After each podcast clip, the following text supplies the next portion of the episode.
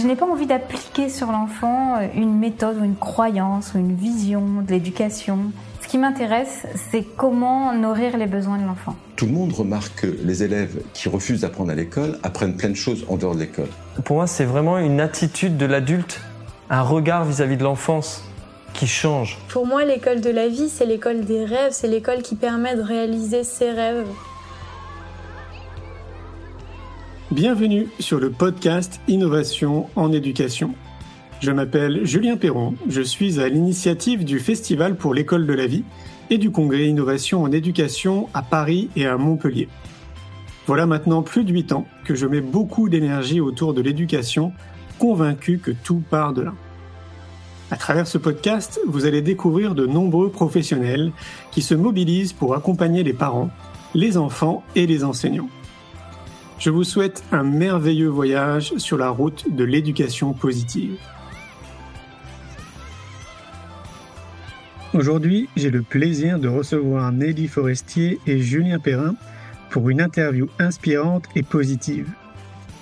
Nelly et Julien, amis de longue date, ont créé les Petits Sages suite à l'arrivée de leurs enfants respectifs. Les Petits Sages, ce sont nous, adultes et parents, imparfaits mais éclairés sur le chemin d'une parentalité et d'une éducation en conscience. Formateurs et consultants en parentalité, ils accompagnent les professionnels de la petite enfance, les parents et les entreprises soucieuses du bien-être de leurs salariés. Je vous souhaite une belle écoute. Salut. Bonjour. Salut. Comment ça va? Nickel. très bien. Ravi de participer. Yes, bah, moi aussi. On en parlait tout à l'heure, c'est vrai que bah, au final, on, ne se connaît pas plus que ça. On, a eu le temps en, 3-4 minutes euh, de savoir comment, en fait, en réalité, on s'est connus. Donc, vous suiviez euh, nos activités. Euh, vous allez participer au congrès Innovation en éducation. Et comme je le dis très souvent avant de commencer les lives, bah, je vais vous laisser vous présenter parce que, bah, comme moi, je vous connais pas plus que ça, je pense que vous serez mieux à même que moi de vous présenter vous-même. Donc, Nelly, je te laisse commencer.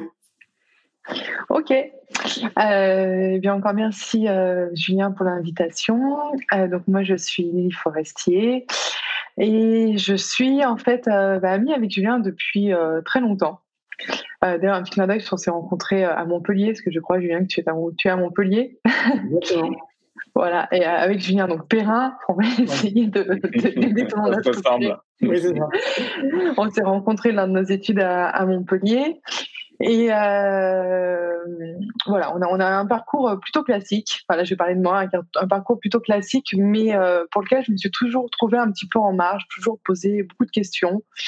Et puis j'ai continué ce parcours classique avec une vie professionnelle dans, dans le conseil, en, entreprise, etc. Mais avec cette petite voix derrière qui me disait mais c'est pas c'est pas ça qui t'anime. Et puis de façon assez classique, comme j'ai tendance à, à, le dire, euh, mon enfant est arrivé. Et, euh, et, là, je me suis dit non, non, maintenant, faut s'aligner. Euh, faut s'aligner avec ce que tu aimes, s'aligner avec quelque chose qui fait sens pour toi.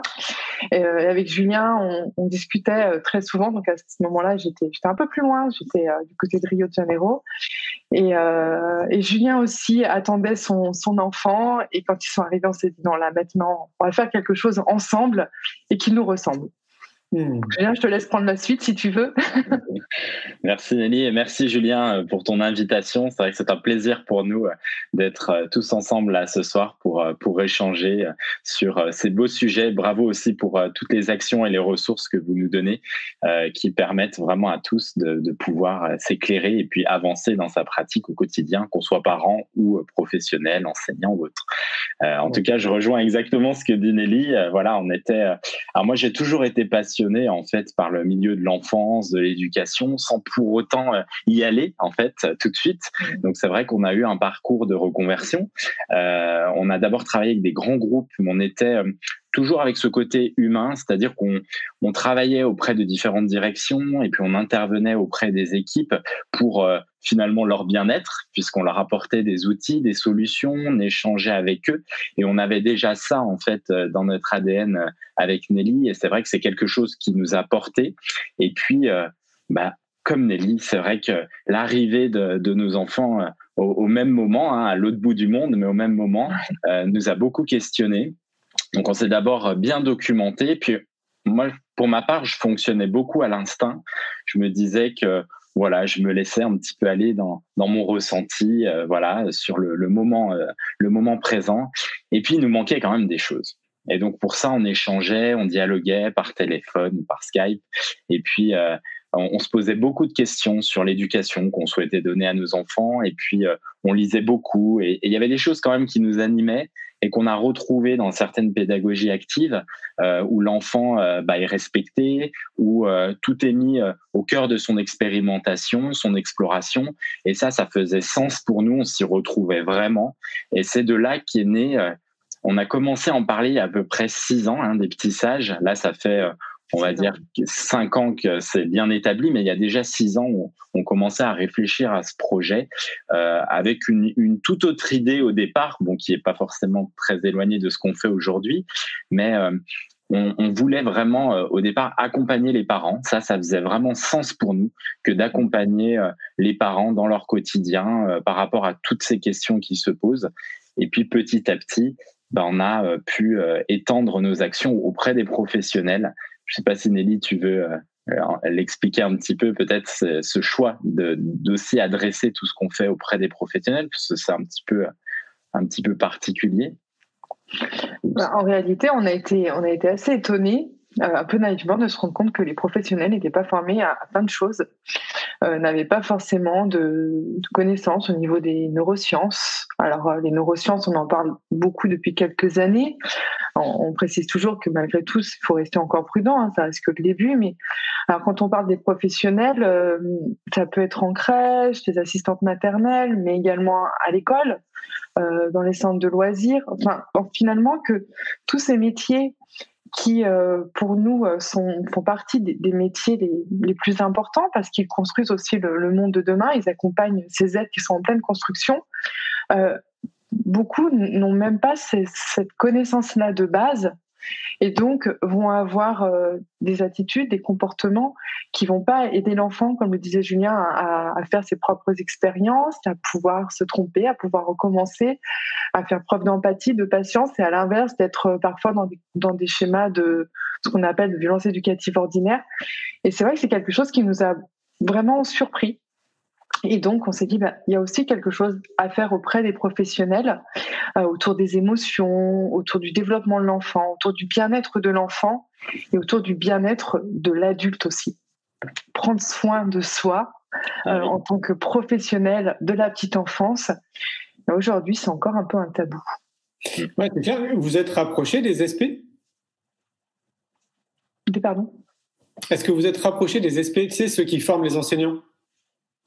Alors non, parce que au départ, on a, on, faisait donc des ateliers, des formations pour les parents. Donc il y a beaucoup de parents qui venaient. Puis après, petit à petit, on a eu pas mal d'assistantes maternelles en fait qui rejoignaient euh, nos ateliers.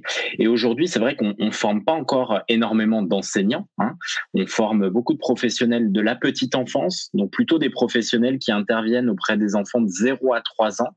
Mais là, de plus en plus, on a des demandes qui arrivent pour justement des enseignants à partir de l'école maternelle et l'école primaire. On a d'ailleurs formé, euh, juste avant les vacances, on était content de pouvoir le faire aussi avec ce contexte particulier, de former toute une école, mais je dis bien toute une école, c'est qu'on avait une école à Lyon euh, où on a pu former des enseignants, mais aussi les personnes encadrant, encadrantes et également les personnes du périscolaire, donc qui se chargent des activités ou, ou voilà de tout ce qui est autour finalement de l'enseignement même. Et ça, c'était vraiment chouette pour nous de pouvoir faire ça. Mais on a de plus en plus de demandes à ce niveau-là surtout au niveau du périscolaire, euh, parce qu'on a oui. des agents qui ont besoin, qui ont euh, euh, beaucoup de difficultés, un environnement aussi qui est compliqué, et on a beaucoup de demandes à ce niveau-là, mais pas, on n'adressait pas tout de suite nos demandes, enfin nos formations, nos services auprès des enseignants euh, dès le départ. Mais on sent que ça en va fait, arriver. Il faut être honnête, c'est aussi, euh, c'est pas évident de rentrer dans l'éducation nationale. Donc, euh, comme le disait Julien, on intervient beaucoup en périscolaire. Euh, les ATSEM aussi qui font des demandes de, forma de formation. Mais sinon, pour le moment, euh, on intervient principalement autour de pour des écoles privées avec ou sur contrat, peu importe. Mais au niveau de l'éducation nationale, c'est aussi une autre démarche finalement. Donc, euh, on sait qu'il y a beaucoup de belles choses quand même qui se passent, qui se mettent en place, etc. Mais c'est un petit peu plus long. Mmh. Et du coup, euh, c'était quoi? C'est une école qui appartient à l'éducation euh, au système public ou c'est une école Non, ok. Non. C'est une école privée. Et, juste pour rebondir, moi, on a eu l'exemple aussi d'enseignants dans le public qui venaient à nos formations, donc qui les finançaient à titre personnel et qui nous expliquaient en fait qu'ils pratiquaient certaines pédagogies, mais un peu de façon cachée. Et il y a aussi euh, aujourd'hui euh, quelques craintes par rapport à certaines pédagogies. Et là, pourtant, c'était la pédagogie Montessori, mais il y, avait, il y a quelques craintes quand même par rapport à ces nouvelles pédagogies.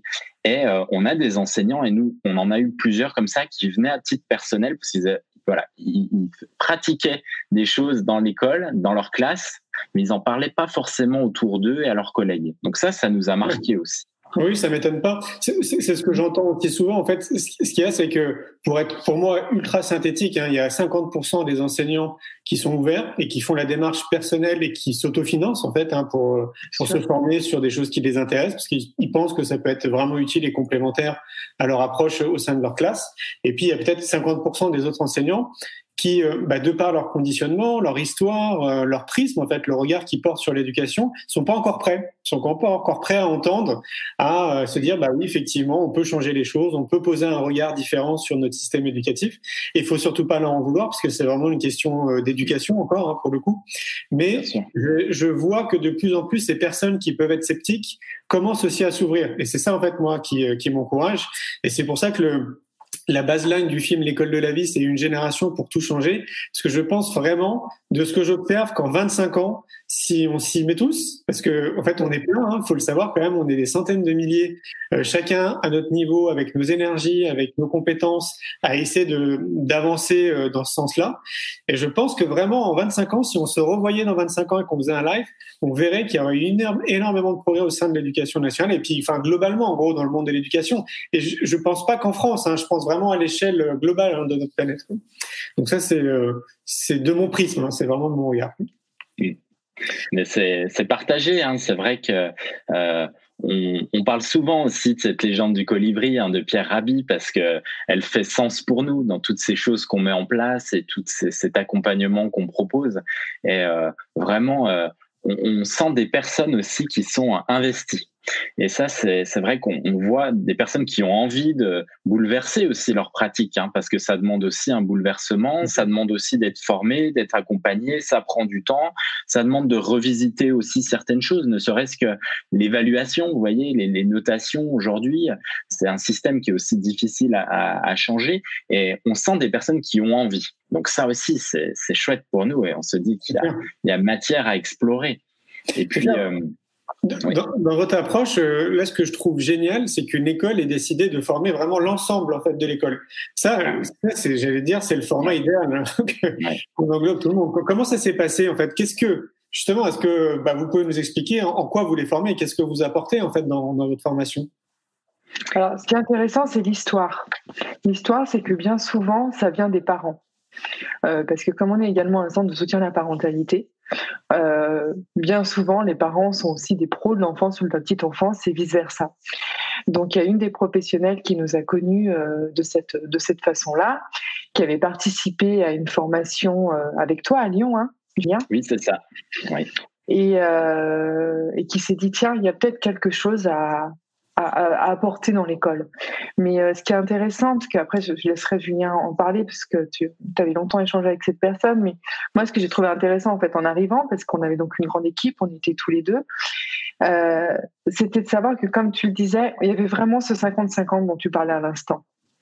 C'est-à-dire qu'il y a 50%, 50 des, des personnes qui étaient très contentes de nous voir et les autres qui étaient très très sceptique sur euh, cette approche bienveillante, empathique, euh, qui, qui, s'attendait un petit peu à, à, nous voir arriver avec la mallette de Mary Poppins. Et puis tu sais tous les outils, euh, comme s'il y avait une méthode clé en main pour que d'un coup tout se passe bien dans la classe, avec en début de journée des demandes euh, qui était euh, comment faire pour que les enfants restent concentrés, comment faire pour que les enfants écoutent, comment faire pour que les enfants écoutent les règles, enfin des choses euh, qu'on aime saisir en début de journée, parce que c'est important d'avoir ces, ces, retours-là, pour finalement bah, expliquer que c'est pas la première chose qu'on va apporter, mais ce que je dis sur les professionnels, c'est exactement ce que peuvent nous demander les parents. La première demande, c'est je cherche une solution à a priori à un problème. Et en fait, c'est ce qui est hyper intéressant dans la démarche, c'est que surtout sur une journée, ben, nous, ça nous permet, avec le sujet qui était abordé, de reprendre les choses à la base et de se dire que finalement, avant tout, il y a l'humain. Et avant tout, il y a cet enfant intérieur qui est le leur. Et c'est vrai que c'est des choses auxquelles ils s'attendent pas forcément quand on arrive en, formation. Parce que le sujet, justement, il était autour des neurosciences. Hmm. Tu veux dire que tu commences d'abord par les parents avant de s'occuper des, enfants, quoi, c'est ça? Ben, ça peut arriver. Là, c'était le cas. En fait, la personne était venue en tant que parent, et, avec sa double casquette. Euh, et, c'est vrai que souvent, ça fait, ça fait le lien. Et là, euh, par exemple, à la fin de la journée, quand avec la directrice, on échange et qu'elle a envie que ça aille plus loin, nous, ce qu'on lui dit, c'est que si on a envie que ça aille plus loin, euh, l'idée après, c'est d'organiser une rencontre avec les parents. Parce que finalement, ce partenariat éducatif, il se situe à tous les niveaux. Et c'est déjà formidable. Alors, je sais plus, Julien, tu me diras, je crois qu'il y avait 35 personnes, mais que 35 personnes du corps enseignant entendent le même message sur la même journée et réfléchissent ensemble surtout, parce que nos formations sont, à l'instar de ce qu'on veut proposer pour les enfants, sont très dynamiques et les personnes apprennent en réfléchissant entre elles à différents sujets. Euh, C'était de pouvoir continuer cette démarche de réflexion avec les parents pour que finalement bah, le, bien commun, comme on peut dire, l'enfant euh, puisse bénéficier de de cette approche globale qu'on va pouvoir lui offrir et surtout de cette compréhension. Parce qu'encore une fois, aujourd'hui, il y, a un véritable manque de compréhension sur le fonctionnement de l'enfant. Bah, ce qu'il y a, c'est que ça n'arrive pas avec un mode d'emploi. Donc, euh, chaque euh, parent fait du mieux qu'il peut. Je pense que chaque parent est rempli d'amour et veut le mieux euh, pour son enfant. Mais effectivement, il n'y a pas de mode d'emploi. Après, c'est aussi logique. On est quand même aussi à peu près tous différents.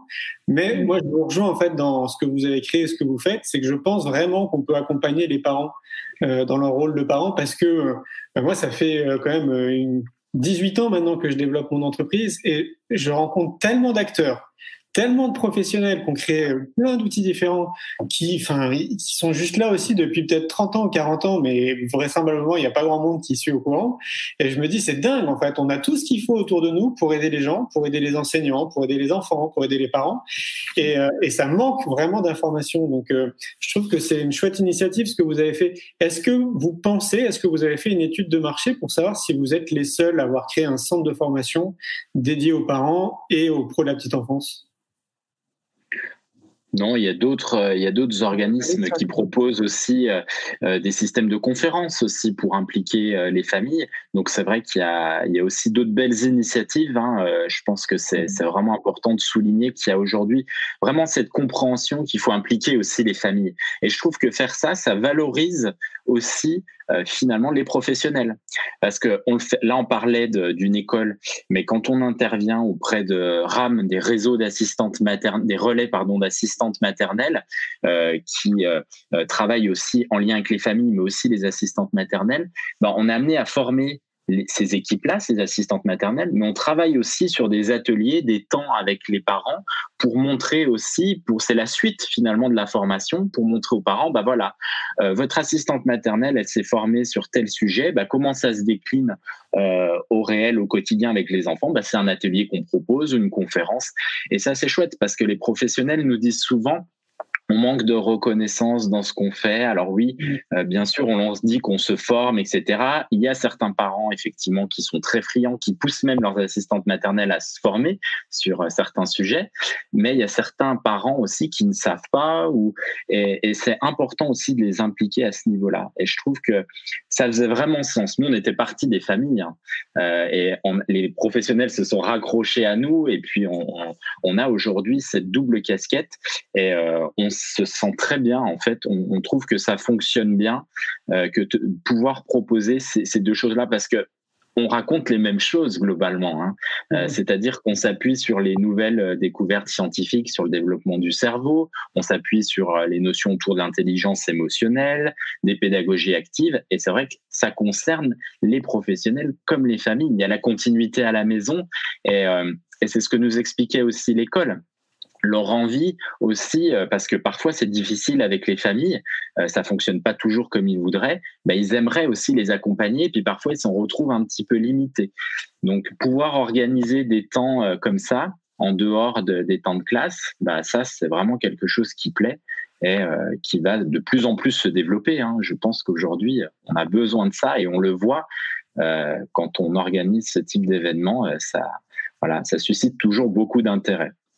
Ouais, ça m'étonne pas et je te rejoins. Il faut vraiment que ça se développe euh, davantage. Hein, ça, c'est évident. Et pour moi, là, là où, euh, où vous avez réussi, c'est ce que j'appelle moi le trio gagnant. En fait, ce que ce que je peux constater aussi, c'est que par exemple, nommons une école euh, nouvelle qui, qui a un courant, peu importe quel courant. En fait, la plupart vont quand même beaucoup s'occuper des enfants mais on va pas forcément s'occuper des enseignants ni des parents. Et c'est ce que j'appelle moi le trio gagnant en fait, c'est que si on veut vraiment avancer euh, de manière proactive, en étant un peu pragmatique, il faut qu'on englobe tout le monde. Et c'est donc les parents, les enfants et les enseignants. Et donc euh, ouais, franchement, si ça peut euh, se développer davantage, ou si vous vous pouvez vous agrandir davantage et rayonner partout en France, ça sera encore mieux. Ouais. Ah, mais tu, as, tu as raison, et les enfants, alors c'est euh, c'est aussi quelque chose qu'on avait débuté euh, en 2020. C'était, euh, c'est, ça a été un peu coupé en mal, mais on a pu faire un premier volet, c'était partir des enfants. Et là, de nouveau, c'était dans une école, dans une école privée. L'idée, c'est, je suis intervenue avec une, une comédienne auprès d'enfants entre 8 et 11 ans pour leur parler de leur rapport aux écrans. Parce que bien souvent, en fait, on arrive, on parle des écrans avec les parents, euh, ils ramènent leur préado ou leur ado en leur disant écoute bien ce que va dire la dame et le monsieur, etc. Et puis, euh, en fait, moi, ce qui m'a interpellée euh, lors d'une conférence, c'est un ado qui m'a dit moi, madame, on m'a jamais dit tout ça. Donc là, mon père m'a demandé de venir. Euh, je suis très content, il avait 11-12 ans. Mais si finalement, moi, on m'avait expliqué euh, l'impact des écrans, parce que les écrans, il y a un bon côté hein, également, bien sûr, mais il y en a un qui, est moins positif, bah, peut-être que je fonctionnerais différemment. Mmh. Et là, en fait, l'idée, c'était déjà de dire aux parents, voilà comment vos enfants ressentent les écrans. Et ce qui était assez passionnant, c'est qu'on a commencé par les enfants, ensuite on a eu un temps avec les parents, et que le premier mot des enfants, c'était mais j'aimerais tellement qu'il y ait moins d'écran. Hmm. Et que finalement, ce que cherchent les parents, les enfants le demandent aussi. Et alors ça, ça peut être le point sur, sur ce sujet-là, ça peut être le point sur les émotions. Et finalement, c'est créer ce lien, comme tu le disais, avec les enfants, les parents, les professionnels, qui ne se parlent pas toujours, pas qui, qui sont. Euh, euh, J'aime bien cette idée de se dire qu'ils sont sur la même longueur d'onde, mais qu'ils n'ont pas toujours trouvé exactement la même fréquence et que finalement ils parlent pas toujours le même langage. Et, euh, et, quand on arrive à faire, à réunir un petit peu tout le monde à des moments différents, puis à les réunir, c'est très riche en fait en, termes d'échange et ça fait grandir tout le monde. C'est la cleé, c'est la communication. Enfin, on peut même le transposer à, nous en tant que citoyens. Hein. C'est euh, aussi euh, très on ne on nous a pas éduqués à, communiquer euh, sainement entre nous, à écouter. Enfin, tu vois, toutes ces fonctions, mais qu'on a déjà en nous. Hein, mais comme on nous a pas accompagnés dans cette direction, je trouve que même dans nos vies respectives de, citoyens, je sais pas, qui sont en couple ou euh, même de la communication, je sais pas, dans, dans le monde professionnel, dans la vie de tous les jours, on voit bien qu'il y a euh, je pense qu'il y a une vraie demande de compréhension de tout de la part de l'ensemble des citoyens, mais il nous manque des, des tips, quoi. Il nous manque des, des techniques. On nous a pas, comme la communication non violente, par exemple. Enfin, c'est clair que c'est, c'est vraiment, je pense, ce qui, l'accent sur lequel il faut mettre, c'est la communication entre, entre les enseignants, les enfants, les parents, enfin, que tout le monde se, puisse discuter et, bien se comprendre et s'écouter. C'est ce que vous faites d'ailleurs ou pas? Oui, alors euh, c'est vrai qu'on aime bien dire qu'on n'a pas de baguette magique. Ça, c'est quelque chose qui est important pour nous euh, et qu'on n'arrive pas avec une solution ou des méthodes, comme disait Nelly, euh, toutes faites comme ça qu'on va présenter. Euh, on, est, on a plutôt envie de redonner confiance euh, aux personnes en fait et aussi de s'écouter, de, de faire confiance à leur instinct. Moi, je pense que ça, c'est quand même une des clés aussi, mais d'éveiller quand même quelques voix, quelques consciences. Euh, je pense notamment à la formulation positive. Vous voyez, le fait de dire les choses plutôt euh, euh, qui font du bien, plutôt que parler souvent du négatif. On dit euh, souvent arroser les, les, plantes plutôt que les mauvaises herbes, parce que les mauvaises herbes, ça se reproduit et on ne veut pas les voir se reproduire. Et pourtant, on parle des mauvaises herbes qui pourraient être les, les mauvais comportements, entre guillemets. mais on a un discours comme ça qui est celui de faire parler, en fait, de créer aussi un échange entre les personnes pour leur montrer aussi que les idées peuvent venir d'elles. Parce que j'en reviens un petit peu à ce qu'on disait du manuel, mais souvent on nous dit, bah moi mon enfant il a tel âge, qu'est-ce que je peux faire, qu'est-ce que je peux lui proposer ou... Et euh, on répond jamais à cette question de l'âge parce que pour nous, euh, bah, chaque enfant est différent, chaque enfant avance à son rythme. Et puis euh, finalement, c'est plutôt l'adulte qui va observer son enfant, voir où il en est, à son stade de développement, et puis il le, il le connaît quand même mieux que nous, et il va pouvoir en fait l'accompagner de cette façon. Donc on va plutôt travailler à l'inverse, plutôt travailler avec l'adulte pour essayer de prendre conscience de la nécessité de bien observer euh, son enfant pour euh, apprendre peut-être aussi à mieux le découvrir, à mieux le comprendre, et puis d'avoir aussi quelques quand même connaissances théoriques qui sont importantes sur euh, le développement du cerveau. Mais après, on rentre pas dans des explications scientifiques. Pour ça, il y a des personnes qui sont là et qui en parlent très très bien.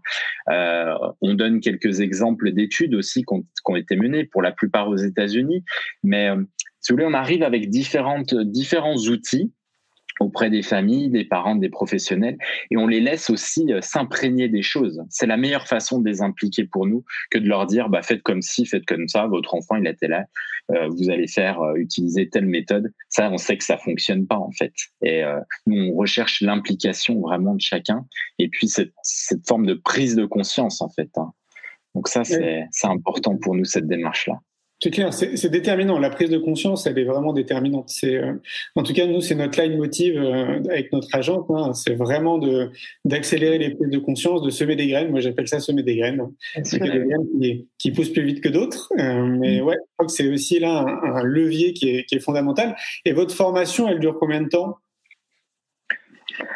Alors, tu parles de celle pour les parents? Oui, les parents ou pour les professionnels? Alors, je vais commencer par, par les parents. Julien, je te laisserai parler des pros si tu veux. Euh, alors, en fait, pour les parents, euh, notre programme, on a appelé Révéler votre parentalité, tu vois, pour revenir à cette idée euh, qu'on a tous quelque chose en nous et que c'est très différent de l'un à l'autre. ça dure six mois. Ça dure six mois parce qu'il faut cheminer. Il y a, on, a, on a besoin d'avoir ces prises de conscience, on a besoin d'avoir du temps. Et le temps, c'est un autre thème sur lequel on travaille énormément. Prendre du temps pour soi, euh, tu sais, la fameuse euh, douche psychique, dont je crois que tu avais reparlé avec, avec Thomas aussi. Euh, prendre du temps pour soi et prendre du temps euh, de qualité, alors j'aime pas toujours ce terme de qualité, avec son enfant. recréer le lien, en fait, recréer la connexion. Mais pour ça, il faut du temps parce que pendant ces six mois, en fait, on va donner des, ressources euh, en ligne et on va se réunir quand on peut en présentiel et sinon à, distance. On a pu voir que finalement, on arrivait toujours à, à créer du lien et c'est chouette. Euh, tu sais, ce village dont on parle souvent, quand on dit qu'il faut tout un village pour élever un enfant. Et aujourd'hui, ce village, eh ben, on, est très fiers euh, de l'avoir reconstitué dans nos villes respectives, donc à Lyon et à Bordeaux, et d'avoir réussi ce pari à le créer en ligne. Parce qu'il y a tellement de choses, comme tu me dis, euh, qu'on avait un petit peu peur de ça. Et finalement, ce village, il se crée et il y a des parents qui gardent le lien, qui sont un petit peu partout en France ou ailleurs euh, et qui arrivent à garder ce lien. Et pendant six mois, bah, ils partagent ensemble leur, euh, leur réussite, leurs expériences plutôt qu'échecs et grandissent. donc ça, ça dure six mois. Et comme le disait Julien, on va parler du développement de l'enfant, on va parler de, de l'adulte aussi, de comment est-ce qu'il va se reconnecter à lui, à ses valeurs, ce qui est important pour qu'encore une fois, chacun révèle sa parentalité qui lui est propre et reprenne lien avec, euh, avec son instinct. Et à la fin des six mois, euh, comme on dit, euh, c'est une impulsion en fait. Parce que quand tu as fonctionné d'une certaine façon pendant 20, 30 ans, peu importe à quel âge tu as eu ton enfant, euh, que tu es aussi arrivé comme un parent. Tous les parents qui n'ont pas d'enfant sont, sont, parfaits, parce qu'avant d'avoir un enfant, bah, tu as plein de théories, puis d'un coup tu plonges dans la pratique et là tu es complètement perdu, c'est un tsunami. Euh, donc on, dit bien qu'après ces six mois, pour nous, ce qui est important, c'est que les groupes continuent à, échanger et que en fait, euh, nous on on parle de coaching, mais euh, il faut que petit à petit on arrive à s'effacer pour qu'ils prennent confiance en eux et surtout qu'entre pairs, ils arrivent à grandir. C'est vraiment, enfin pour nous aujourd'hui, c'est la clé. Qu'on arrive à recréer ces villages, que ce soit en virtuel ou en réel, parce que encore une fois, la parenté, elle évolue, elle évolue avec le temps, elle évolue avec ce que la vie nous présente, elle évolue avec nos enfants, euh, parce que de la même façon, on idéalise un enfant et puis il arrive d'une autre façon avec sa personnalité qui lui ressemble. Il faut, il faut composer. Donc pour les parents, aujourd'hui, on est sur sur un accompagnement de six mois. Et pour les professionnels, Julien, si tu veux, je te laisse en, parler. Alors attends, j'ai une question avant, J'ai une question.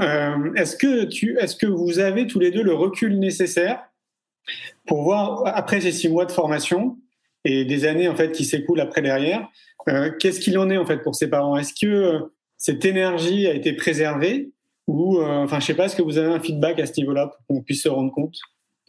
Alors aujourd'hui, on commence parce que comme le disait Julien, bah, ça va faire euh, bientôt cinq ans. Hein. Euh, on commence à avoir un retour et on voit que les parents viennent chercher une petite piqûre de rappel entre guillemets quand ils en ont besoin. Ils viennent assister à une conférence ou un atelier, parce qu'on propose aussi beaucoup de ressources euh, gratuites pour réentendre certains certains messages. ils auront à chaque fois, en tout cas, tu parlais de graines. Et comme tu le disais, elles vont pousser de différentes, euh, de différentes façons. Mais je crois qu'à chaque fois, il y a eu ce déclic. On a aussi des... personnes qui se sont arrêtées en cours de programme parce que c'était pas le moment et qui ont pu revenir. Euh, j'ai l'expérience de, parents qui sont revenus un an et demi plus tard parce qu'ils m'ont dit là, c'était pas le moment. J'étais pas prêt ou j'étais pas prête à opérer ce changement. Hmm. Donc il y a toujours quelque chose qui s'est passé euh, et, quand il y a des épisodes de la vie euh, qui viennent peut-être les chambouler dans leur parentalité, ils vont savoir actionner des ressources avec nous ou avec d'autres, parce que l'objectif c'est aussi de partager avec avec eux euh, notre réseau. Et voilà. Aujourd'hui, ce que je peux te dire, c'est qu'en tout cas, à chaque fois, il y a eu un déclic et une reconnexion à soi. je ne sais pas ce que tu en penses, Julien, mais j'aurais envie de dire à 100%, on a pu l'observer aujourd'hui. Moi, moi, je l'ai vu, c'était euh, la métamorphose, vraiment, hein, c'est le mot d'une personne euh, au bout des six mois. Moi, j'ai vécu ça, c'était très émouvant. On a une personne qui partait de très très loin, qui avait une, une petite enfance déjà très compliquée, donc avec des choses très ancrées euh, chez elle, et c'était difficile. Ça a été un travail vraiment difficile, et une perte de confiance, beaucoup de choses aussi autour du lien d'attachement avec ses enfants qui étaient compliquées à, à gérer. Et en fin d'atelier, donc au bout des six mois. Alors je dis fin, mais on continue toujours d'échanger. Euh, mais en fin des six mois, elle est arrivée métamorphosée. Elle avait changé de, coiffure, etc., d'apparence. Elle rayonnait. Et vraiment, les autres personnes du groupe l'ont félicité pour ça. Et ça a été vraiment quelque chose qui, moi, m'a marqué euh, parce qu'il y a des personnes qui arrivent avec des, qui ont, ils ont tous leur histoire en fait. Donc ils arrivent aussi euh, plus ou moins avec certains avantages, je dirais, parce qu'il y a des personnes qui voilà partent de moins loin que d'autres.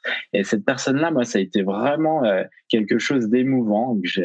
Et je me suis dit, il y a eu ce, fameux déclic dont parlait Nelly. Et, euh, et aujourd'hui, on continue d'échanger. Alors c'est pas facile tous les jours parce que c'est des hauts et des bas. Mais en tout cas, aujourd'hui, elle a cette sorte de, de fil, fil conducteur comme ça qui la, qui la maintient dans ce qu'elle fait, qui la rassure aussi par rapport à ces nouvelles pratiques. Et puis, je dirais qu'il y a aussi l'encouragement des papas, parce qu'on a des papas aussi qui rejoignent l'aventure. Alors, au début, c'est souvent les mamans hein, qui viennent, même si on a parfois des couples. Euh, mais quand les mamans viennent seules, on a eu quelques cas où les papas rejoignaient l'assistance en cours d'atelier, de, parcours, parce qu'en fait, euh, euh, souvent, moi, les, alors je fais juste un petit aparté, mais les mamans nous disent euh, qu'est-ce que je peux faire pour que le papa vienne? Puis moi, comme je suis un homme, bah, elles me posent souvent la question aussi, mais qu'est-ce que je peux faire? Parce que vous vous y intéressez. Alors, et euh, je leur dis surtout ne faites rien, parce que effectivement, vouloir convaincre comme ça en on, a ce besoin de liberté, on a besoin de vivre les choses pour pouvoir s'en emparer. Et je leur disais, ben, soyez un, modèle, une source d'inspiration dans ce que vous faites, appliquez, ne cherchez pas à convaincre chaque soir en rentrant d'atelier, et puis ils vont venir à vous, en fait, tout simplement. C'est ce qui se passe. On voit des papas qui demandent à rejoindre les ateliers en, cours pour pouvoir eux aussi euh, participer et contribuer à tout ça. Donc, euh, voilà, des... en tout cas, on en voit les bénéfices sur le moment des ateliers. Puis après, on garde des échanges aussi avec ces personnes qui nous recontactent parfois pour nous remercier longtemps après. On a eu des remerciements. Euh, une, bonne année après la fin de, du premier, euh, de la première session d'atelier. Et c'est vrai que c'est, on s'est dit, voilà, ils pensent encore à nous et ça porte encore ses fruits une année après. C'est chouette, ça, ça, nous rassure et on se dit qu'il y a vraiment, voilà, on est heureux de, de ce travail-là. Et du coup, pour, pour les pros, comment, comment ça se passe? Alors pour les pros, ben, on a différents euh, modes d'intervention. Donc c'est plutôt, euh, souvent on aime proposer des choses à la demande en fait. Hein. C'est parce qu'on aime bien, comme cette école dont on vous parlait, c'est euh, travailler avec la, la, personne pour savoir là où ils en sont, savoir à quel moment on peut intervenir. Et puis souvent ils ont des journées en fait pédagogiques consacrées. Donc souvent c'est le temps d'une journée, mais qui souvent se reproduit une année après avec un niveau 2 voyez, où on, aborde d'autres choses, on consolide. Euh, mais on a des formats d'intervention qui peuvent euh, aller de 7 heures de formation jusqu'à 21 euh, heures. Voilà. Et puis, on donne des ressources aussi en ligne via une plateforme, donc ils peuvent aussi y retourner. Euh, voilà, donc c'est surtout à la demande en fait que ça se fait. Alors on a différents sujets d'intervention, ça peut être les neurosciences comme on l'a évoqué, les émotions, la communication aussi euh, interpersonnelle dans les équipes surtout. Euh, voilà, on, intervient aussi sur le, le, portage physiologique. Enfin, il y a plein de sujets que vous pouvez retrouver sur notre site et nos catalogues. Mais euh, voilà, on aime bien fonctionner à la demande parce qu'on aime bien euh, prendre le, terrain en fait, hein, essayer de savoir là où ils en sont, euh, est-ce qu'ils ont déjà suivi des, formations, ce qu'ils souhaiteraient approfondir ou pas, ou mettre un angle plutôt théorique ou plutôt pratique, même si on est toujours sur des choses très concrètes et pratiques, on aime bien aussi adapter nos formations à ce niveau-là. C'est quoi le site internet? Donc le site internet c'est www.lespetitssages.com. Euh, e. pas de E à petit. P-T-I-T-S. Les. Donc lespetitssages.com. P-T-I-T-S, c'est ça? C'est ça. itssage.com. Donc on a une rubrique centre de formation. Vous retrouvez euh, donc toutes les informations euh, sur nos formations et puis euh, également euh, un peu notre histoire, qui on est. Il y a une rubrique aussi dédiée aux assistantes maternelles qu'on accompagne sur d'autres formats de formation, puisqu'on est labellisé par la branche qui finance les formations pour les assistantes maternelles. Et on est également certifié Calliope, donc on peut aussi proposer nos formations euh, avec des financements via des OPCO, donc des organismes financeurs, euh, pour bah, différents corps de métier. On forme aussi des, psychomotriciens, par exemple. Euh, voilà, des sophrologues aussi, parfois, qui veulent s'emparer d'autres sujets dans leur pratique. Et comment, comment, font, euh, comment vous faites pour euh, les recruter ou les trouver, ces professionnels et ces parents? Comment, comment ils arrivent à vous? Vous, avez, vous êtes des communicants comment, comment ça se passe? Alors, ça nous fait sourire parce que au début on faisait rien. on faisait rien. On a commencé, euh, comme je viens de dire, c'était une reconversion et on a commencé par animer des ateliers. Donc, euh, animer des ateliers, massage bébé, des ateliers de partage physiologique, des ateliers d'éveil autour des pédagogies actives, euh, parce que pour nous, c'était vraiment l'objectif de se dire que, que, tous ces ateliers étaient un, une excuse, entre guillemets, pour, pour les parents pour trouver ce temps dont je parlais tout à l'heure. Donc on a commencé avec les ateliers et puis de fil en aiguille, euh, bah, ça s'est fait un petit peu tout seul, le bouche à oreille. Bon après, faut être honnête, on vient des métiers de la communication, c'est sûr. Donc euh, voilà, on a très rapidement, euh, très rapidement créé le site web et euh, et les réseaux sociaux qui vont qui vont avec. Mais en même temps, comme tu le sais, Julien, ça prend un temps de, de dingue. Donc, on n'avait pas toujours non plus le temps et l'énergie à y consacrer. Et puis, si on a quitté ce métier, c'était pas pour y passer plus de temps que notre passion.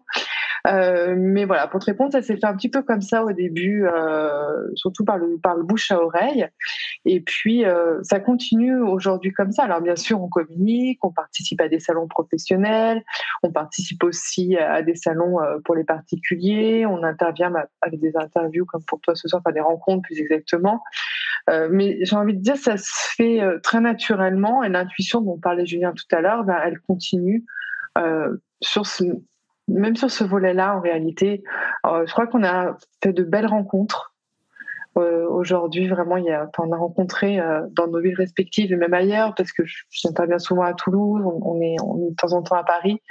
On a vraiment fait de, belles rencontres. Alors, l'univers de l'éducation bienveillante n'est pas le monde des bisounours, hein, il, y y a, de tout. Mais, mais en tout cas, aujourd'hui, c'est ces rencontres aussi qui nous nourrissent, ce réseau, ces échanges dans lesquels, encore une fois, on se, on se sent bien. C'est marrant parce que tu vois, tu, donc si j'ai bien compris, vous faites des, euh, des rencontres physiques, hein, c'est ça, hein, à travers des conférences ou. Euh, et pour moi, ça c'est aussi un des leviers qui est fondamental et qui nous manque cruellement, je trouve, en France. C'est le fait de se rencontrer. Je le disais au tout début quand je parlais du congrès Innovation et Éducation. Euh, nous, on organise ces événements parce qu'on on trouve que ça manque. En fait, on a, on a juste besoin de se retrouver avec entre nous, quoi, entre des personnes qui qui partagent les mêmes valeurs, les, mêmes idéaux, et puis enfin, surtout des personnes qui passent à l'action pour essayer de faire avancer les choses de manière bienveillante. Et, et je trouve ça très important ce que vous faites, et j'ai vraiment euh, envie que ça se multiplie davantage en France et dans le monde. Et s'il y a des gens d'ailleurs qui nous écoutent, qui se sentent porteur de, je sais pas, d'un projet type festival, congrès, euh, salon, ce que vous voulez, faites-le. Moi, là, en ce moment, c'est un peu compliqué, mais euh, gardez l'idée en tête dès que ça sera un peu plus simple parce que on a vraiment besoin de ça. On a, c'est, c'est un autre levier pour moi qui est fondamental, euh, notamment en France. Hein. Dans les autres pays, je sais pas, mais en France, il faut qu'il y ait plus d'initiatives comme ça.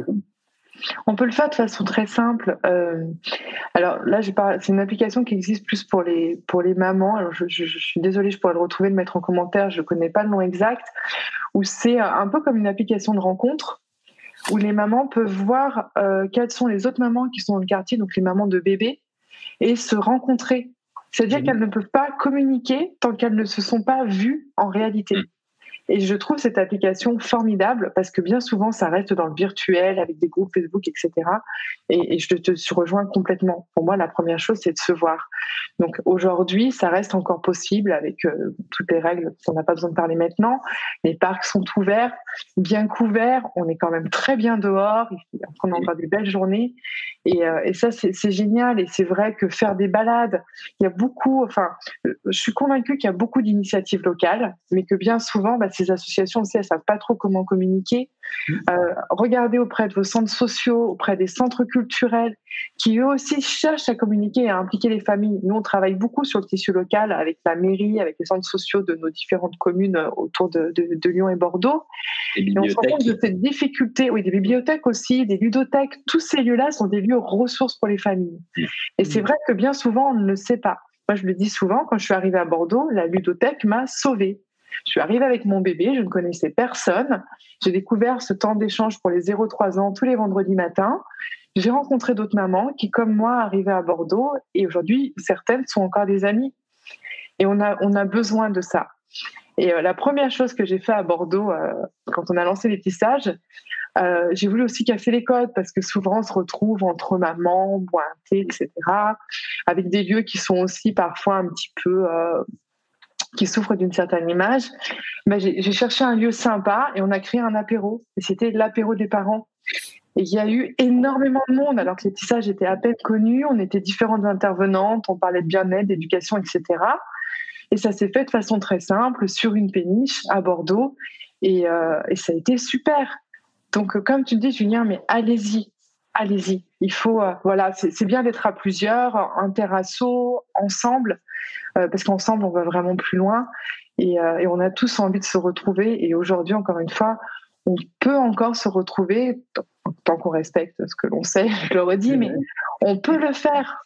Les parcs sont ouverts, on peut discuter, on peut échanger, et on a vraiment besoin de casser cet isolement. Là, je, me retourne vers tous les parents qui ont eu un bébé cette année. Euh, on, en, on, en, reçoit beaucoup qui, qui souffrent justement de cet isolement-là. Vous pouvez vous retrouver vraiment. Oui, c'est clair. C'est bien de, de, rappeler ça aussi parce que c'est vrai que c'est quand même une période qui est euh, quand même très particulière, hein, ce qu'on vit depuis un an. On n'a jamais vécu ça, je crois. Enfin, si, on a vécu d'autres choses, mais que nous, on n'a pas vécu. On pas. Euh, c'est une première. Euh, mais c'est vrai que oui, je pense qu'il doit y avoir vraiment beaucoup de personnes qui sont très isolées. Et le fait de le rappeler, de savoir que bah, il y a quand même des, gens qui se regroupent, euh, qui se passent des choses, euh, c'est bien de le dire parce que ça, tu vois, ça va semer des graines. Et je, me laisse imaginer qu'il y en a qui vont aller après sur leur ordinateur et faire des petites recherches dans la ville dans laquelle ils se trouvent pour voir s'il n'y a pas des choses qui s'organisent ou aller à la médiathèque dès demain, à la ludothèque, etc. pour se renseigner parce que c'est clair, c'est on, y a un vrai manque d'informations globale autour de tout ça, alors qu'il y a plein d'initiatives. Et c'est vrai que ces initiatives, je rejoins ce que, ce que tu dis, et ces initiatives sont souvent prises d'assaut. Il y a un événement qui était organisé par les bibliothèques de Lyon, euh, qui est organisé chaque année, Et euh, on était intervenu sur le sujet des émotions justement à ce moment-là, et c'était pris d'assaut parce qu'effectivement, il y a plein d'initiatives comme ça. Et dès qu'on communique un peu plus largement, parce qu'ils ont aussi plus de budget, etc. Bah, du coup, c'est vrai que les familles pouvaient participer, puis c'était gratuit. Donc vraiment, il, il, existe des choses. Maintenant, il faut aller les chercher et puis il faut creuser. Mais vraiment, c'est important de se retrouver. Et je pense que le, le présentiel est important, effectivement. C'est important de se voir et discuter. Nous, on le voit avec euh, le Festival pour l'école de la vie, c'est impressionnant. T'imagines qu'on est parti d'un pique-nique il y a cinq ans, et maintenant il y a 15 000 personnes qui viennent tous les ans, de partout de la France et de huit pays. Donc, euh, on, sent bien que, évidemment, les, on, a vraiment besoin de soi. Et nous, les premiers, hein, c'est bon. Alors, c'est une très grosse organisation. C'est devenu vraiment un, beau festival. Euh, mais ce qui nous motive, au-delà du fait de mettre une lumière sur l'existence, sur des professionnels comme vous, etc., parce que voilà, il, y a, il faut mettre une lumière un peu sur ce qui existe. Ce qui nous motive, c'est de nous retrouver après pendant ces trois jours au festival et de rencontrer tout le monde. Hein. C'est bah l'humain. C'est l'humain. Ah ouais, c'est clair. On entend souvent d'ailleurs que ça redonne foi en l'humanité pour les gens qui participent à des événements comme ça. Si on se rencontre entre nous, quoi, on va dire. Euh, on entend souvent ça, ouais, ça redonne foi en l'humanité. Euh, ça fait combien de temps, euh, si on devait tout additionner, ça fait combien de temps que vous vous intéressez à l'éducation? Globalement J'ai une question derrière. Ça. honnêtement, ça fait très longtemps, en fait, en tant qu'enfant, mm. j'ai toujours été euh, très sensible à l'injustice. Et je me demandais toujours comment c'était possible. Comment c'était possible qu'on fasse subir euh, des violences, même euh, aussi psychiques. Hein, des, enfin, quand j'étais petite, c'est plutôt des mots. je comprenais pas. Et je crois que ça vient de là, en fait. Et je comprends toujours pas. Hein. j'ai des explications aujourd'hui, voilà, quand je dis je comprends pas, je sais d'où ça vient. Mais, mais vraiment, tu vois, moi, c'est parti de là. En fait, je ne comprenais pas comment euh, est-ce qu'on peut s'en prendre à, des êtres si petits et sans défense. Et j'espère qu'on va bientôt arrêter. Parce qu'aujourd'hui, on en est quand même encore un peu là. en tout cas, voilà, pour répondre à ta question, moi, ça vient vraiment de, de la petite enfance, je crois. Ok. Et toi, Julien Moi, j'ai bah, J'ai suivi une éducation euh, classique hein, dans, le, dans, le, public, etc. Et euh, j'ai noué des liens aussi avec des personnes de tout milieu, de tout horizon. Et ça, ça m'a vraiment nourri euh, au fil du temps. Et puis, euh, je me suis toujours questionné parce que j'avais un profil un petit peu atypique. moi, j'étais, j'étais pas forcément ni un littéraire ni un scientifique. Bon, voilà, j'étais un petit peu au milieu de tout ça, mais à la fois, je comprenais pas pourquoi parfois on nous orientait sur des parcours comme ça ou sur des choses où euh, finalement euh, oui, ça faisait peut-être sens pour nous parce qu'il y avait plus de débouchés ou on nous vendait ça comme ça. Et puis, euh, au final, moi, voilà, j'ai eu un bac scientifique, mais tout en ayant une option théâtre. Et puis, je suivais et j'avais toute une un, groupe de, de, personnes et d'amis qui faisaient du théâtre et que j'ai perdu à cause de ça parce que justement, j'étais plus dans la filière littéraire. J'avais fait le choix du scientifique. Et je dirais que finalement, tout au long de mon parcours, comme ça, ces choix qu'on est amené à un moment donné de faire, à la fin du collège ou, euh, euh, ou même à l'entrée du collège, ça m'a toujours un petit peu questionné. J'y ai toujours vu un petit peu d'incompréhension, un petit peu d'injustice aussi pour certaines personnes. Et je me disais, mais il faut changer les choses. Et aujourd'hui, je vois que c'est quand même encore très présent. Euh, et puis, j'ai eu l'occasion euh, d'étudier à l'étranger aussi et de voir que dans les pays anglo-saxons, on avait aussi un mode d'éducation qui est, différent, qui est plus à la carte.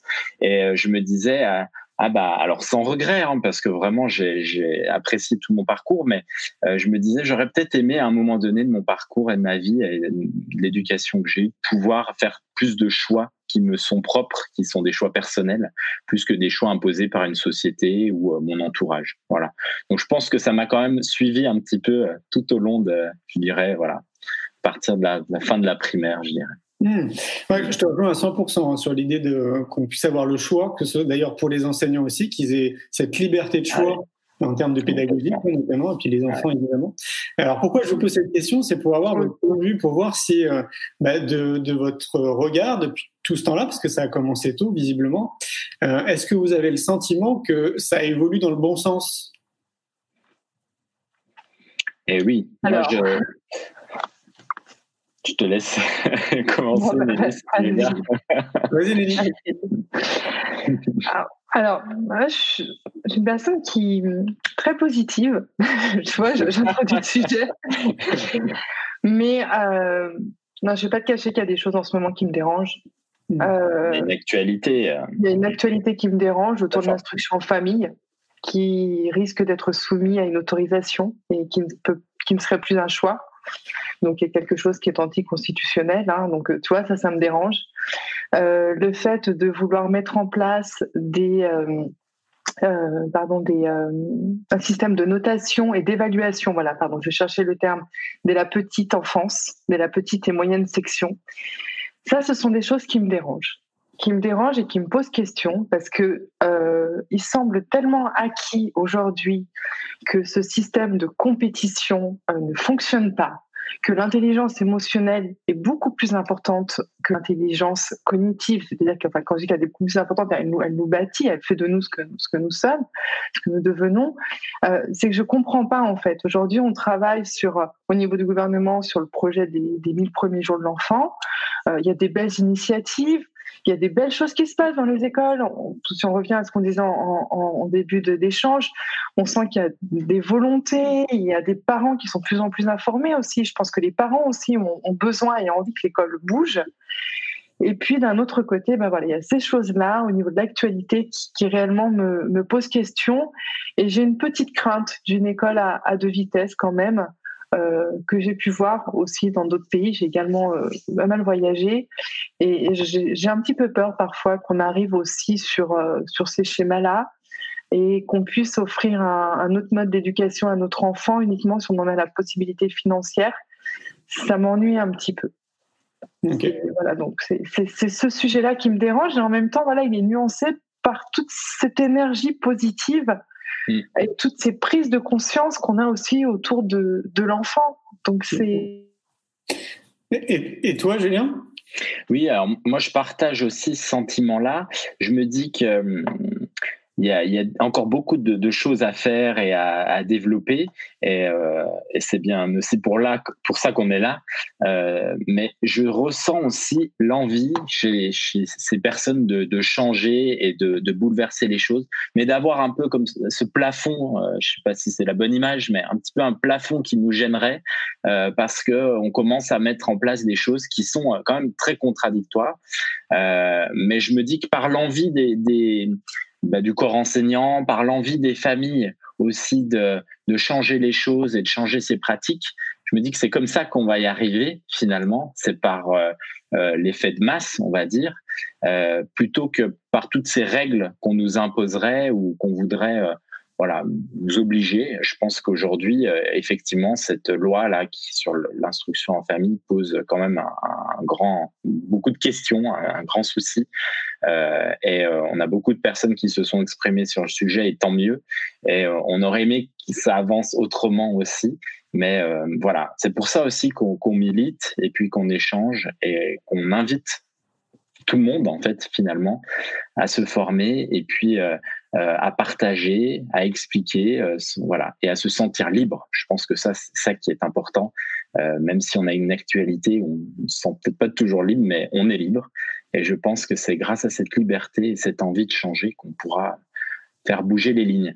Mais euh, c'est vrai qu'on se sent parfois rattrapé par des directives comme ça qui nous tombent dessus. Hein. Moi, je je pensais pas, euh, avec justement ce rapport des, des 1000 jours qui avait été demandé quand même par le gouvernement, arriver à des choses autour de l'instruction à famille comme ça, euh, avec sous couvert d'autres sujets aussi, euh, à, à, des points comme ça euh, aussi importants qui nous tombent dessus. Hein. Vraiment, moi, ça nous est tombé dessus. Vraiment, je, je pense que voilà, ça nous pose question. Oui, c'est clair. Bah oui, c'est forcément questionnant. Hein. Moi, je vais, je vais, euh, je vais essayer de synthétiser euh, vos, vos, deux paroles en rajoutant du coup euh, mon prisme. Donc moi, je suis, je suis d'accord avec vous. Je vous rejoins là-dessus, évidemment, notamment sur les prises de décision. Forcément, c'est extrêmement questionnant. mais de ce que j'observe, et d'ailleurs, je, je, vous recommande un film si vous l'avez pas vu, c'est le film Demain. Vous l'avez vu le film Demain? Oui. Ouais. Qui montre justement une partie des initiatives qu'il y a un peu partout dans le monde. Je dis une partie parce que je crois que c'est une quinzaine d'exemples, hein, pas plus. Et moi, ça fait, euh, bah, ça fait un peu plus de 25 ans maintenant que je me balade un peu partout dans le monde. Normalement, je, je suis en déplacement six mois de l'année euh, un petit peu partout. Et, euh, et, donc, du coup, de ce que j'observe, c'est un peu à l'image du film Demain, c'est qu'il y a vraiment énormément de personnes qui se bougent, et ça, on, on se rend mm. pas compte, parce que le seul prisme euh, médiatique qu'on a, bah, c'est le mainstream, et le mainstream, il, il, parle pas de tout ça. Donc, euh, et ça, pour moi, c'est important de le rappeler, parce que comme on n'est pas forcément au courant, parce qu'on ne le voit pas, si on n'est pas un, un baroudeur et un voyageur, on n'a pas accès à cette information, on va pas rencontrer ces gens. Et moi, ça fait partie de ma vie en fait depuis de nombreuses années. Donc, euh, je tiens à souligner ça en fait, à dire qu'il y a vraiment énormément de gens et, et on s'en rend pas compte et beaucoup plus qu'on ne le croit. Rien que sur notre territoire en France, c'est gigantesque toutes ces personnes qui se bougent. Et moi, je crois à ça, en fait. Je crois à cette initiative citoyenne. Pourquoi? Parce que si on remonte, allez, sept ans en arrière, il n'y avait pas autant de boutiques bio qu'on a aujourd'hui. Je sais pas si vous avez remarqué, mais il y a encore 7-8 ans en arrière, les boutiques bio, c'était réservé soit des, euh, des hippies, euh, soit des babacools, soit des gens qui gagnent extrêmement bien leur vie, euh, mais c'était surtout pas réservé à la classe moyenne. Ça reste encore plus cher qu'un supermarché, hein, c'est sûr. Mais même maintenant, dans les supermarchés, il y a du bio, enfin, ce qu'ils considèrent comme du bio. Quoi.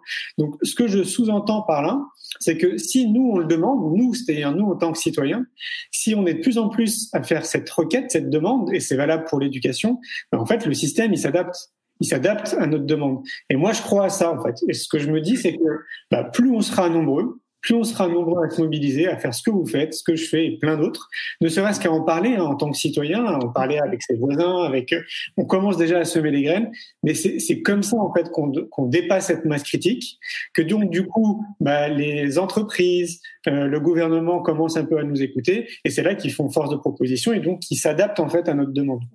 Et, c'est pour ça que moi je dis très souvent qu'on a une responsabilité citoyenne, et je crois que la plupart d'entre nous on s'en rend pas bien compte, parce qu'en réalité euh, c'est un peu nous qui tirons les manettes. Si demain on décide de plus consommer, c'est fini hein, pour, euh, pour, les, gens de Donc euh, voilà, je crois que c'est vraiment important de se rappeler, se rappeler ça tout en ayant évidemment les pieds sur terre et en, suivant l'actualité, notamment ce qui est véhiculé, hein, qui, est, qui, est, loin d'être tout rose. Mais voilà, se rappeler que nous, on a vraiment un pouvoir qu'on n'imagine pas.